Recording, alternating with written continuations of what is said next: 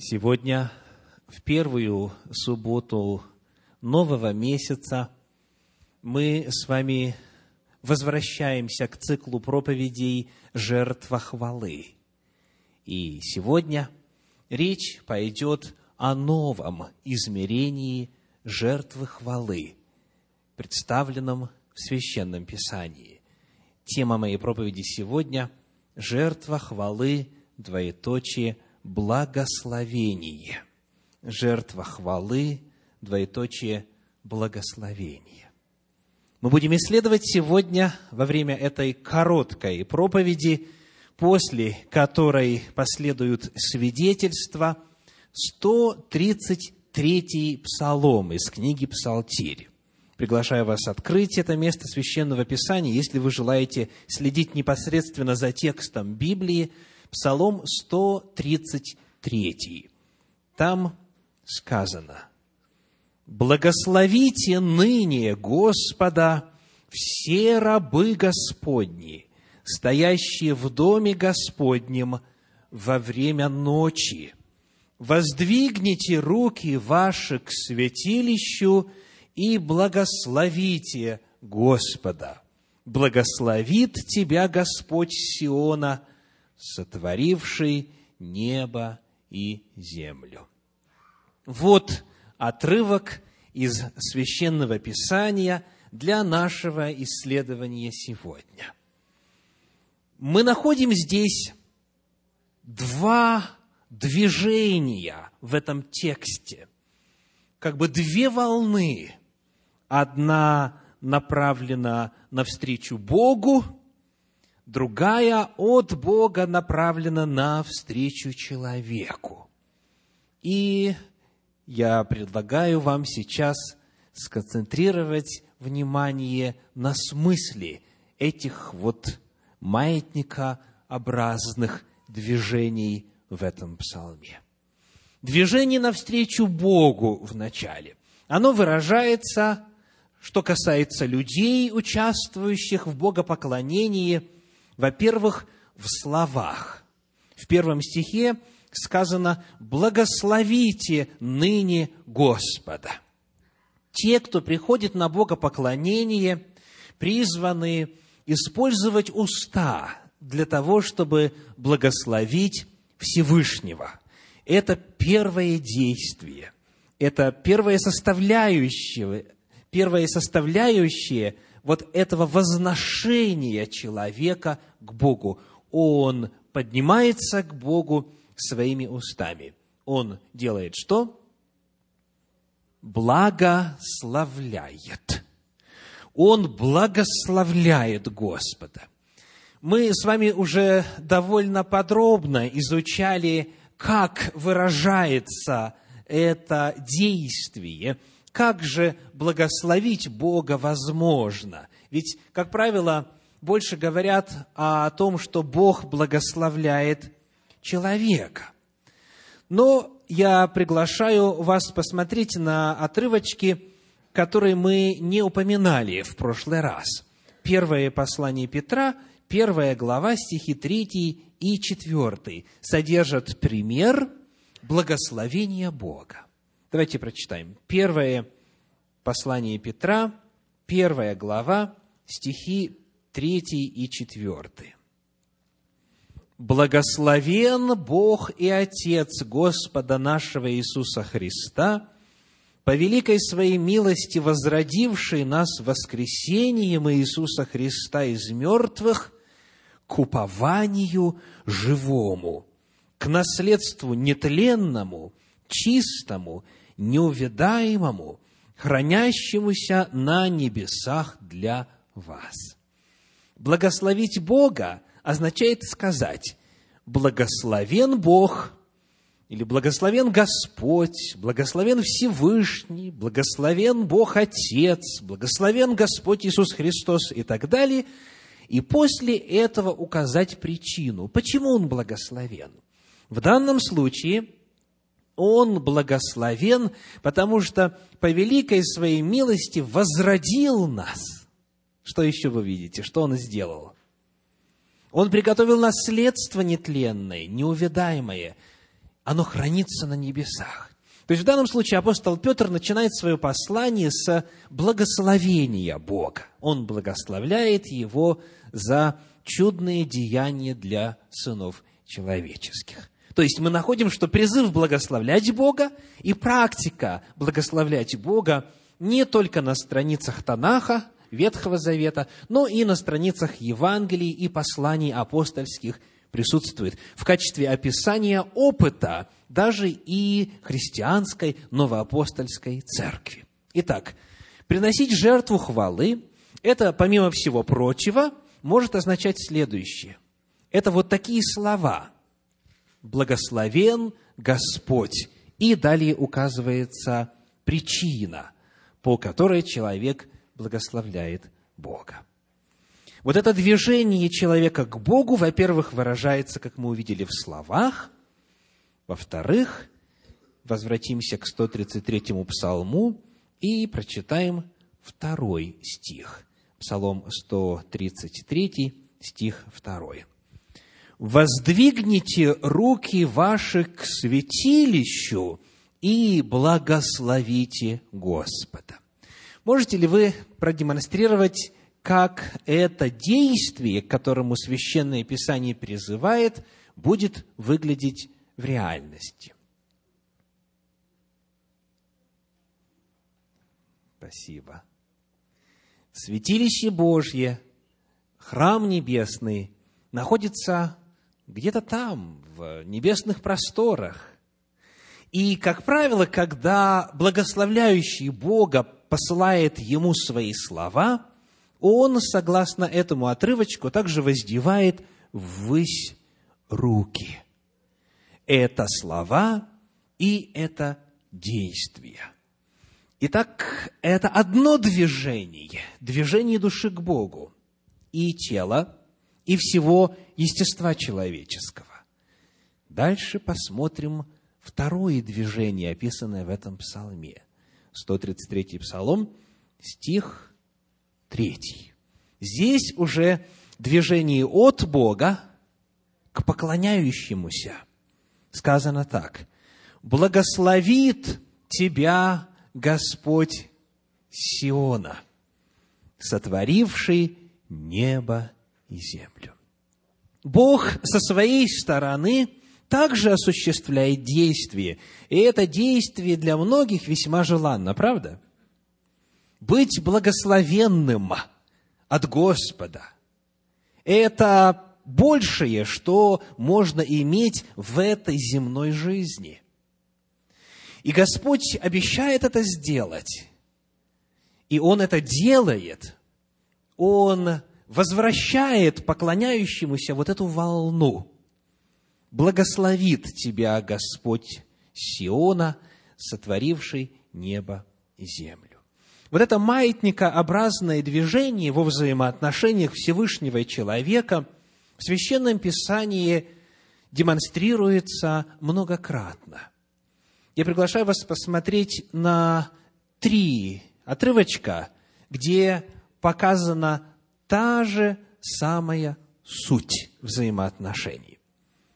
Первая книга царств, вторая глава, 30 стих. Первая книга царств, вторая глава, 30 стих говорит. «Ибо я», вторая часть стиха, «ибо я», это слова Господа, «прославлю прославляющих меня». Итак, человек идет к Богу, возносит Ему свое прославление, и Бог в ответ что делает? Прославляет человека. Второе место. Евангелие от Иоанна, 14 глава, 21 стих. Евангелие от Иоанна 14, 21. Еще один пример. «Кто имеет заповеди мои, — говорит Христос, — и соблюдает их, тот любит меня. А кто любит меня, тот возлюблен будет Отцом моим, и я возлюблю его и явлюсь ему сам. Здесь действие представлено так. Кто возлюбит меня, того возлюблю я и Отец мой. тот же самый принцип. Господу восходит нечто от человека, и то же самое от Господа не сходит на человека. Еще один пример. Евангелие от Матфея, 10 глава, 31 стих. Матфея 10, 31 говорит, 32, 32 стих, Матфея 10, 32. «Итак, всякого, кто исповедает Меня перед людьми, того исповедаю и Я пред Отцом Моим Небесным». Человек действие совершает по отношению к Богу, и Господь во благо человека совершает то же самое действие. Когда Иисус Христос будет исповедовать имя человека пред Отцом Небесным и ангелами, это означает, что Он будет защищать этого человека на суде. Это означает, что Он будет ходатайствовать за него и представлять его, ручаться за него перед всей Вселенной. Итак, что же получается? Благословите Господа, и Господь благословит вас. Прославьте Господа, и Господь прославит вас. Возлюбите Господа, и Господь возлюбит вас. И последнее, что мы рассмотрели, исповедуйте Его, говорите о Нем, заявляйте о Нем, и Он исповедует вас. Как дыхание. Вдох, выдох. Это принцип устройства взаимоотношений Бога с разумными существами во Вселенной.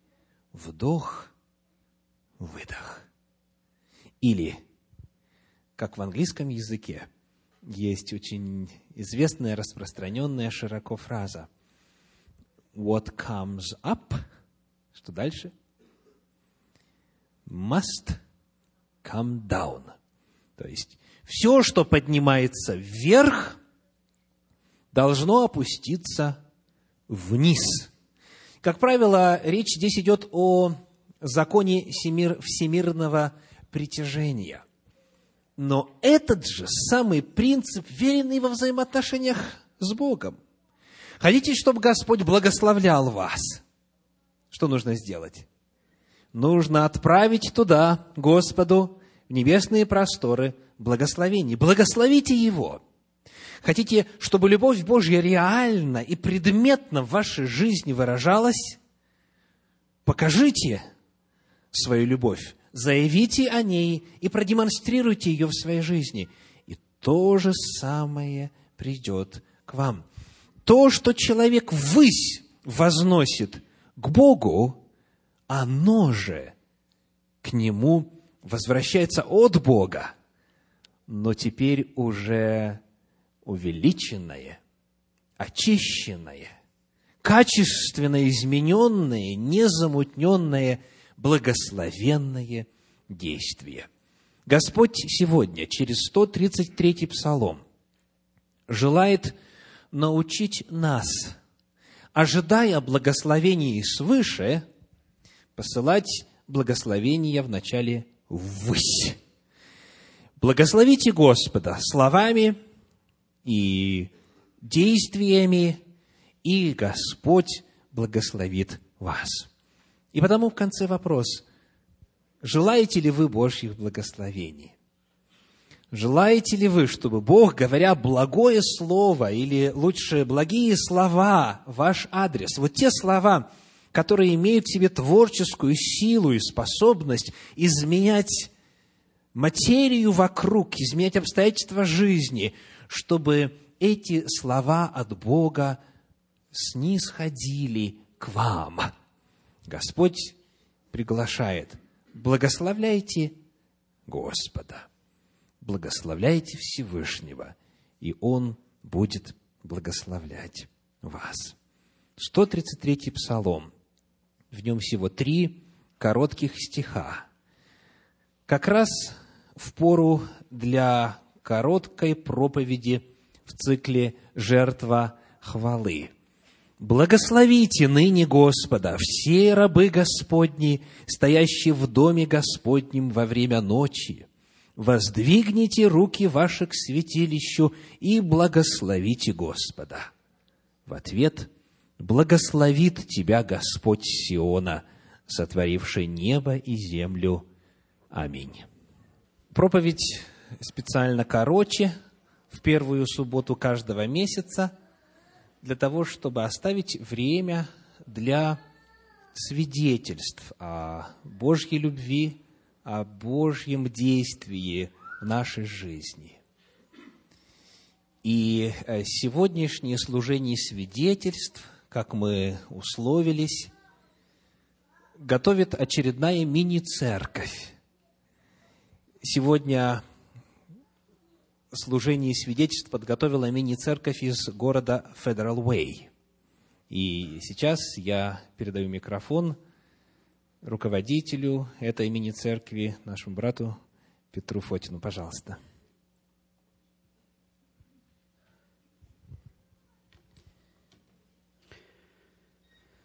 Э, вас сегодня приветствует мини-церковь, которая находится в городе Федерал Вэй. Мы уже собираемся на протяжении года – и, конечно, за это время наша мини-церковь приобрела определенный опыт. И вот этим опытом сегодня мы хотели бы с вами поделиться. Мы назвали этот опыт опытом услышанных молитв. Но вначале я хотел бы рассказать немного из истории нашей мини-церкви. Когда мини-церкви стали зарождаться, семья Ричардсонов, Майкл и Полина – а, были инициаторами появления мини-церкви в городе Федералвее. Они в это время переехали в этот город, и они любезно пригласили и предложили свой дом для собрания мини-церкви.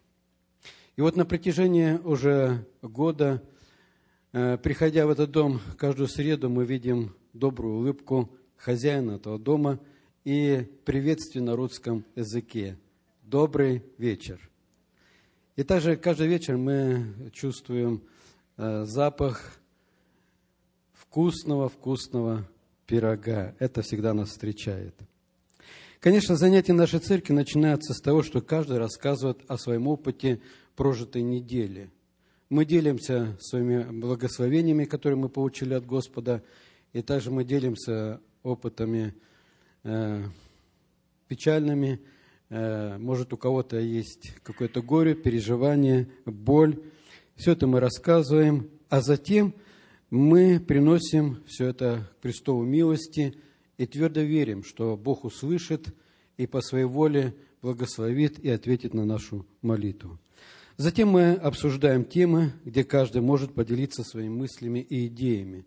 Конечно, это очень-очень обогащает нас – и, наконец, опять благодатное время молитвы, где мы вновь соприкасаемся с престолом Всевышнего и просим Господа, чтобы Он помог нам осуществить в практической жизни то, чему мы научились в тот вечер. А потом за чашкой чая мы опять наслаждаемся вкусом полиненного пирога и продолжаем беседовать о насущных вопросах нашей жизни – Сегодня мы расскажем о важной части служения нашей мини-церкви – это молитва. В жизни каждого из нас встречаются моменты, когда перед нами встают важные сложные вопросы. И мы чувствуем, что эти вопросы мы не можем сами решить. И тогда, тогда мы обращаемся к Господу, и Он начинает участвовать в нашей жизни. И вот то, что получилось у нас сегодня – мы хотели бы поделиться с вами. Первый опыт услышанной молитвы расскажет нам Александр. Пожалуйста. Доброе субботнее утро, собрание. Я сколько хотел поделиться не опытом, а сколько больше хотел поделиться тем, чему меня Бог научил в отношении молитвы. А, ну и опыт тоже. А, постараюсь быть кратким. А, первое утверждение, которое хотел бы сказать, что в моей жизни нет ни одной молитвы, на которую бы Бог не ответил. Ни одной. Все, что я у Бога попросил, все Бог мне дал. Но есть маленькое «но». А, Бог очень часто вначале отвечал на мои молитвы с задержкой. Хотя он мог ответить на мою молитву раньше. Я хочу вам прочитать текст, и вы поймете, в чем проблема. Исход 20 глава. «Я Господь Бог твой, который вывел тебя из земли египетской, из дома рабства. Да не будет у тебя других богов пред лицом моим, а самое главное, не делай себе кумира». Очень часто я делал себе кумира из, из моих просьб, из, из того, что я у Бога просил. Я так сильно этого хотел, что, что мое желание в какой-то степени становилось немножко выше, чем Бог. И Бог как бы хотел бы, не хотел бы мне помочь, Он не может сделать, потому что Он не находится на первом месте в моей жизни. То есть можно сказать, что я тебе, Господи, сделаю и то, и все, только ты вот выполни то, что я хочу. А, то есть дай мне. Это сильная зависимость. А, проблема может быть даже не в зависимости, а в том, что Бога нет в нашей жизни на первом месте. То есть проблема не в том, что мы просим, а в том, что Бог не находится на должном месте в нашей жизни. Так как же нужно у Бога просить? А, для этого в Матфея я нашел текст, все его прекрасно знают. Шестая глава с 25 по 34 текст. Посему говорю вам, не заботьтесь для души вашей, что вам есть, пить. Э, душа не больше пищи или тело одежды. Взгляните на птиц небесных, они не сеют, не жнут, не собирают житницы. Отец ваш небесный питает их, и вы не гораздо лучше их. Да и кто вас заботясь, может прибавить к росту хотя бы один локоть. И об одежде, что заботьтесь. Посмотрите на полевые лилии. Они растут, не трудятся, не придут. Но говорю вам, что Соломон во всей славе не одевался, как всякий из них так Бог, а, как Бог одевает кольми паче вас, маловеры, так не заботьтесь. И самый главный текст – это филиппийцам, 4 глава, 6 текст, который мне помог в этом вопросе. «Не заботьтесь ни о чем, но всегда в молитве, в прошении, благодар... с благодарением открывайте свои желания пред Богом». А, то есть мы не должны иметь зависимость от наших просьб – Э, какими бы они хорошие не были. И Бог может помочь только тогда, когда мы не нарушаем первую заповедь, не создаем себе кумира из нашей просьбы. Вот это я понял, и когда я понял эту истину, э, для меня решили все мои проблемы, для меня открылась дверь Божьих благословений. Я могу с уверенностью просить все, что я хочу, и Бог мне действительно это дает. И слава Богу за это. Э, теперь, например, опыт на этой неделе – я работаю плиточником. Мне нужно было сделать, закончить юнит. Я выкладываю плитку. А, у нас проблемы на работе. Ровно 6 часов, там 10 минут закрываются ворота. Если ты это не выйдешь на машине из, из этого гаража, то ты можешь пешком домой из Беллови в Аберн идти. Вот. И мне было, как раз хватало времени, чтобы закончить юнит, а я прям нацелился, я думаю, надо будет его сегодня обязательно сделать. И выложил большую стенку, начинаю маленькую ложить, а выяснилось так, что это уже в процессе я увидел, что ребята, другая фирма, которые передо мной работали, они криво стену сделали. Я не могу закончить свою работу. Я так расстроился, ну, попросил, говорю, Господи, дай мне силы, но я понимал, что, что я это сделать не успею, потому что у меня времени хватало, потому что мне нужно стенку полностью разобрать, то есть у меня было там два варианта. Либо полностью разобрать и уйти, ничего не делать. То есть, считай, практически я эту работу сегодня не делал, потому что я все разобрал, сказать этим ребятам, они бы переделали на следующий день. Но там была проблема в том, что еще, что мы по скеджулу, то есть по расписанию не успевали. И я тогда принял решение там, с размерами переделать эту стенку. Что, что смогу, что сделаю. В итоге вот эту работу я должен был закончить до 6 часов и уехать а с перебором я не мог это сделать работу. Ну и я уже так настроился, что я сделаю, что смогу, а на следующий день просто дадим, приду и буду дальше делать. В итоге, помолившись перед этим Богом, настроившись, что я буду делать эту работу еще на следующий день оставлю, я ее успел сделать за полчаса раньше, до того, как закрываются ворота. Слава Богу. Я этим просто... И этих опытов очень много. Просто хочу обратить внимание о том, что Бог хочет нам помогать. Я это вижу в своей жизни. Я вижу, что Он очень хочет ответить на каждую нашу молитву, но мы должны поставить на первое место в нашей жизни Бога. И если мы этого не сделаем, просто, мы просто связываем Богу руки. Слава Богу, великий Бог. Аминь.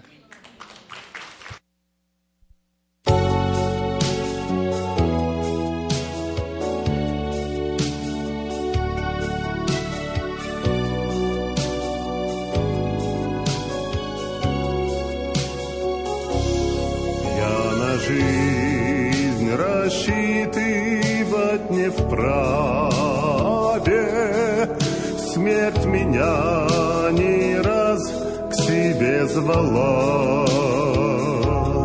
Как же мне тебя, Господь, прославить за твои чудесные дела?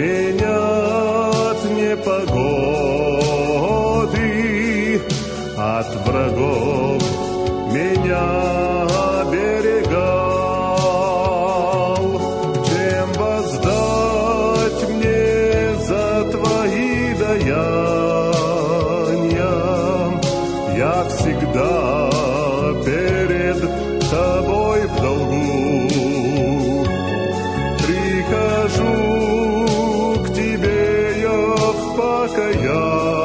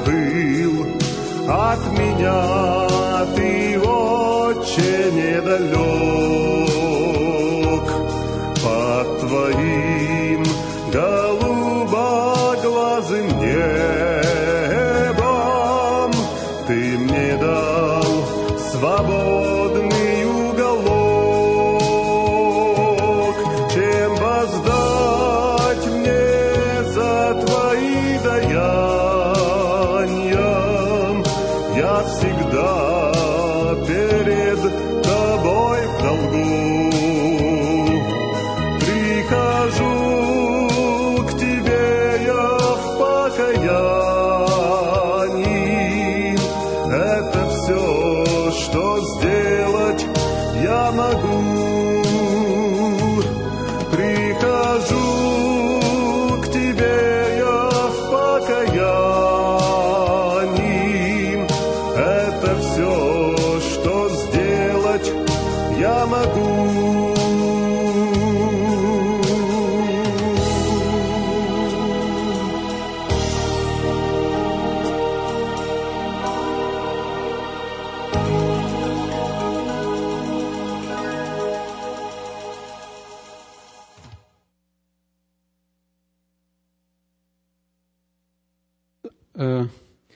Нагорной проповеди Христос создал образец, как мы должны с вами молиться.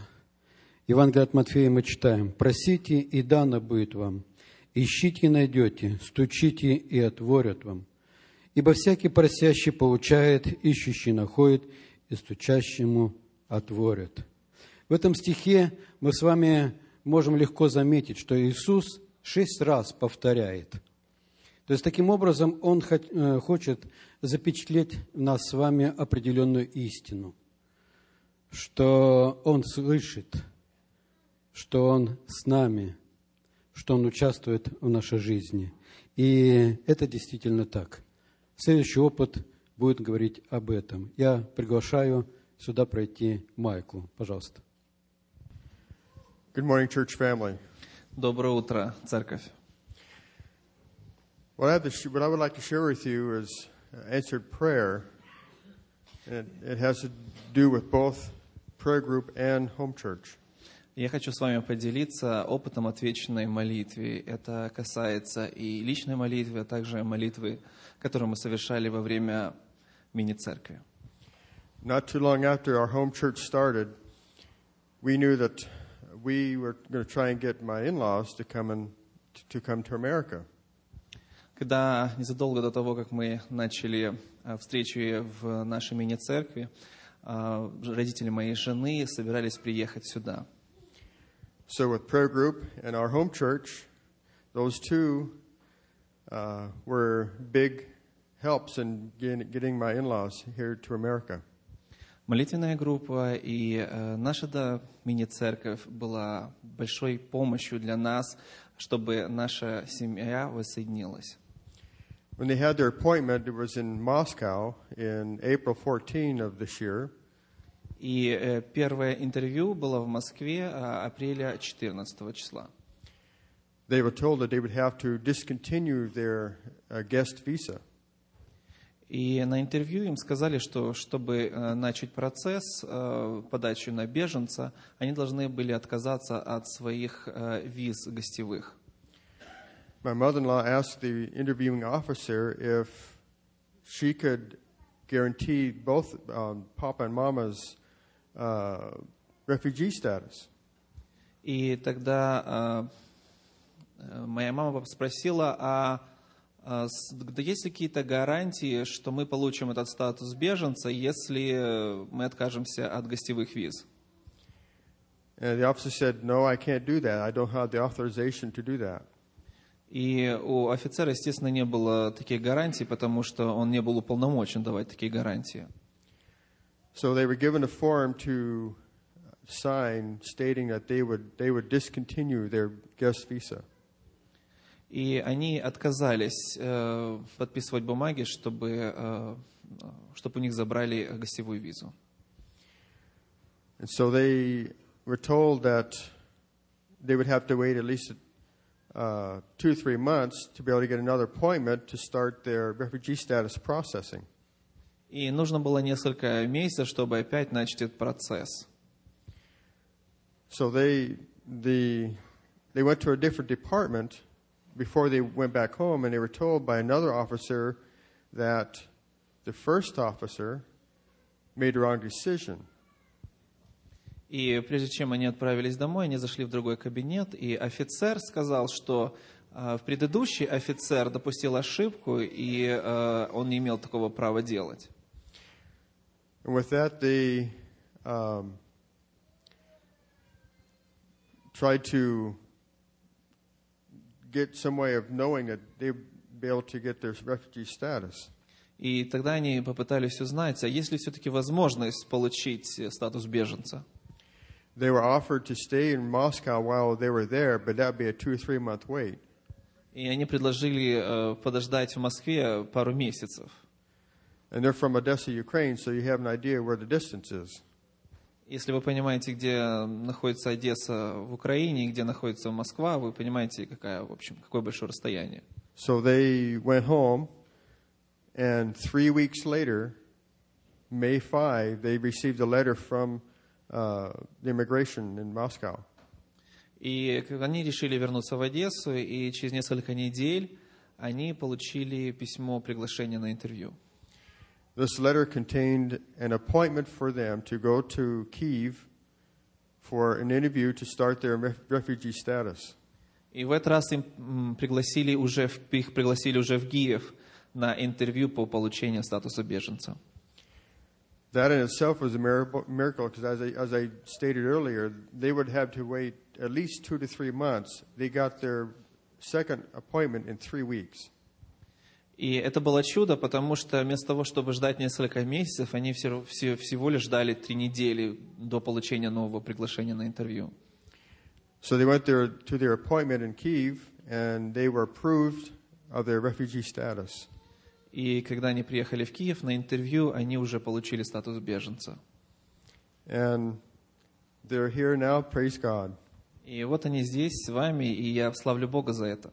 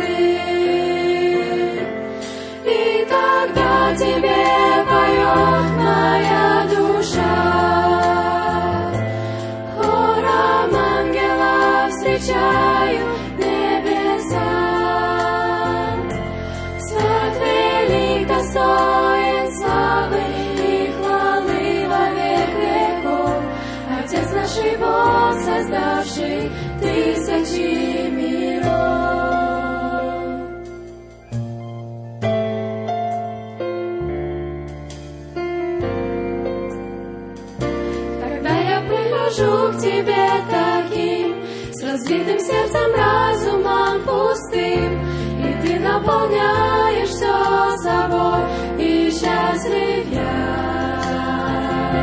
И небо от любви такой большой,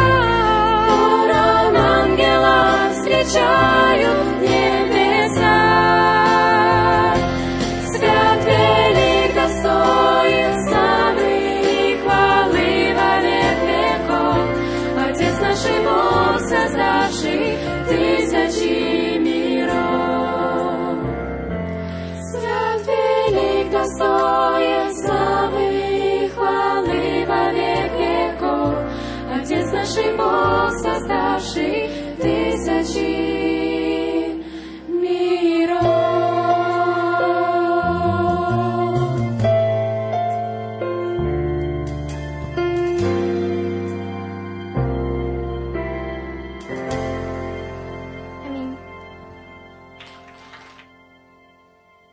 Сила молитвы заключается в том, что она, казалось бы, далекого Бога делает нам, для нас близким.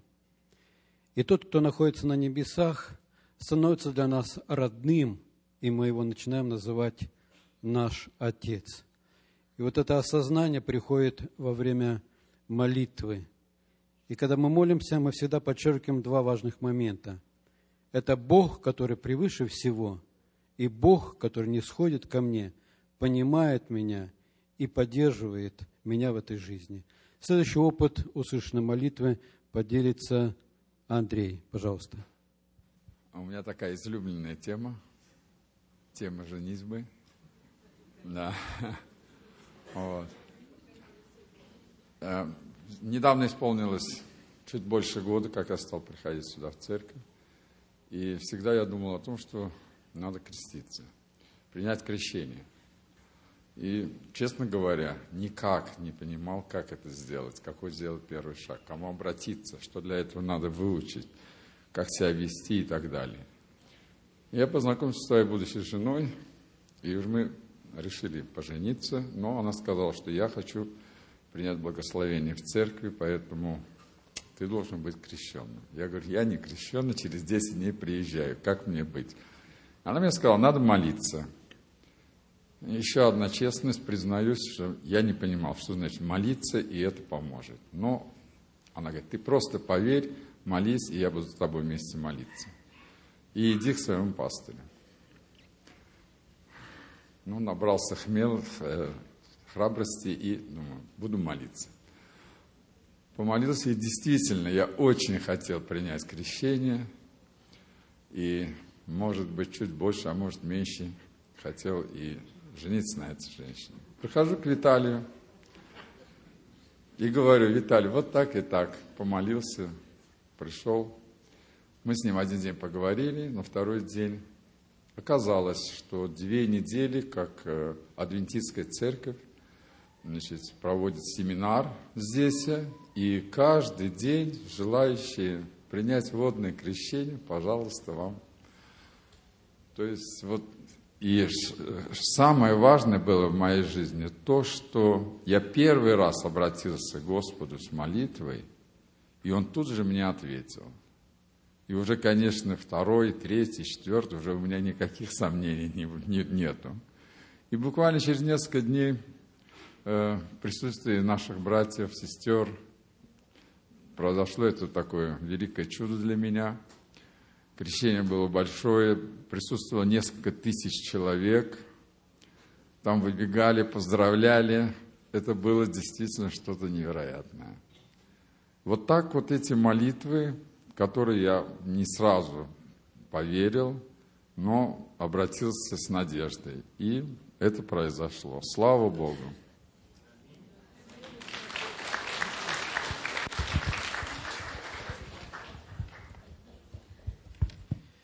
Я заканчиваю наше служение и расскажу свой опыт в заключении. Просто э, я расскажу прошлый опыт, который произошел в моей жизни, когда я был призван на служение. Э, и я был призван на служение в городе Уфе. Э, я был начинающим служителем. Когда мы приехали туда, то нас оказалось там всего лишь четыре человека в миллионном городе. Я, моя жена и уже двое приобретенных там, в этом городе, одна пожилая женщина и молодая девушка. Четыре человека в большом городе, в миллионном городе. Э, то время было очень тяжелое. Мы не могли свободно свидетельствовать и проводить евангельские программы – я вспоминаю, как однажды один из членов церкви, это, правда, произошло в другом городе, беседуя с женщиной, дал ей адрес. И этот адрес он написал, оторвав из э, школьной тетради полоску, полоску листа. Он написал этот адрес и дал этой женщине. Эта женщина вместо того, чтобы прийти на богослужение, она этот адрес отнесла в органы госбезопасности. Конечно, меня сразу нашли, пригласили, и, конечно, мне за эту вот небольшую, небольшую бумажечку, данную этой женщине, попало. И в то время, конечно, сила нашего евангельского служения заключалась в том, что мы молились. И вот находясь в городе Уфе, мы уже были знакомы с определенным кругом людей, мы занесли их э, молитвенные списки, и постоянно молились. Спустя какое-то время мы переехали в другой город, и рассматривая свои архивы, я обнаружил э, вот этот лист, молитвенный список. Рассматривая его, я удивился, что все, о ком мы молились в этом списке, пришли в церковь и приняли крещение в городе Уфе, кроме одного человека. Я уже не помню этих фамилий, но так это было. И вот этот опыт совместных молитв, он приобретенный там в городе Уфе, он продолжался в других городах, и он продолжается также и сегодня. Вы знаете, для себя вот я обнаружил, ну, и знаю и понимаю, что совместная молитва, она находит свое подтверждение в Священном Писании. Сам Иисус говорит об этом. «Истинно, также говорю вам, что если двое из вас согласятся на земле просить о всяком деле, то, чего бы ни попросили, будет им от Отца Моего Небесного. Ибо где двое или трое собраны во имя Мое, там я посреди них». Итак, Иисус сам говорит об этом. То, чего бы ни попросили, будет им от Отца, от Отца Моего Небесного. Также я знаю другие места Священного Писания, которые свидетельствуют о силе совместной молитвы. Вы помните, их было 120 человек. Они собрались в одно место. Они были объединены э, одной мыслью, одной идеей, и они молились вместе. И они получили Святого Духа от престола прославленного Господа. Также и сегодня мы можем переживать подобные опыты. Собравшись вместе, объединенные общей идеей, мы тоже можем молиться и тоже можем получать полноту э, силы от нашего Господа. Также я э, увидел очень интересный опыт из жизни апостола Павла. Мы знаем, что он был очень сильным проповедником, грамотным оратором, но, несмотря на это, он всегда нуждался в молитве э, своей церкви. И я хотел бы перечислить э, те просьбы, которые он обращал к верующим, находящимся в разных городах. Например, он пишет к римлянам, «Умоляю вас, братья, Господом нашим Иисусом Христом и любовью Духа подвязаться со мною в молитвах за меня». В другой город, Коринф, он пишет и просит, чтобы они молились за него. Таким образом, Бог избавит его от смерти. Это второе послание Коринфянам 1.11. Он пишет, «При содействии и ваши молитвы за нас». Также он э, пишет и в город э, Ефес. Он пишет так, «Старайтесь о всем самом со всяким постоянством и молением о всех святых – и о мне, дабы мне дано было слово. Также он пишет и послание филиппийцам, город Филиппа, «Э, по вашей молитве и содействием Духа Иисуса Христа. То есть он ожидает, что он будет иметь успех в том случае, если и верующие э, в этом послании приглашаются молиться за него, и он будет иметь успех. Также он обращается к колоссянам, он пишет, молитесь также о нас, чтобы Бог отверз нам дверь для слова. Фессоникийцам он пишет, итак, молитесь за нас, братья, чтобы Слово Господне распространялось. Итак, э, из этих текстов совершенно очевидно, что Павел осознавал себя э, членом тела Христова. И он нуждался, как и мы все сегодня нуждаемся в сочувствии и содействии. И он верил, и он рассчитывал на молитвы этих церквей, чтобы получить то, что ему не могло быть дано иначе. Вот сегодня, когда мы приходим на домашнюю церковь, нашу мини-церковь, город Федеровый, мы также э, осознаем себя частью тела Христова, и мы также нуждаемся в поддержке и сочувствии каком нуждался апостол Павел. Э, что касается сочувствия, то в нашей мини-церкви порой, э, когда мы начинаем делиться э, благословениями, полученными на, неделями, на неделе, нашими переживаниями, нашими проблемами, то на это уходит до 45 минут. Мы вначале это делаем. И хотелось бы, конечно, чтобы это проходило покороче, но человек, переживший что-то, он рассказывает, он делится, и невозможно его просто остановить. И таким образом, вот делясь своими переживаниями, мы там э, чувствуем, что мы нуждаемся вот в этом сочувствии. И участвуя в таком служении каждую неделю, в среду собираясь на мини-церковь, мы получаем три величайшие благословения через совместную молитву. Первое благословение – это опыт, который мы приобретаем вот в нашей совместной молитве, потому что наша вера становится еще сильнее.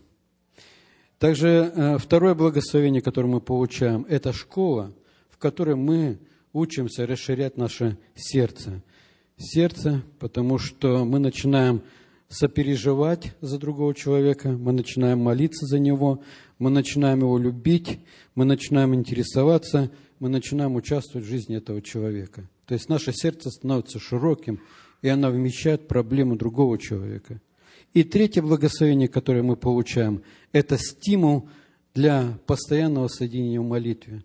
Мы опять в следующую среду стремимся идти на мини-церковь, чтобы опять поделиться своим опытом, благословения или какой-то проблемы, опять молиться и опять быть услышанным, и опять наша вера растет, и опять наше сердце расширяется.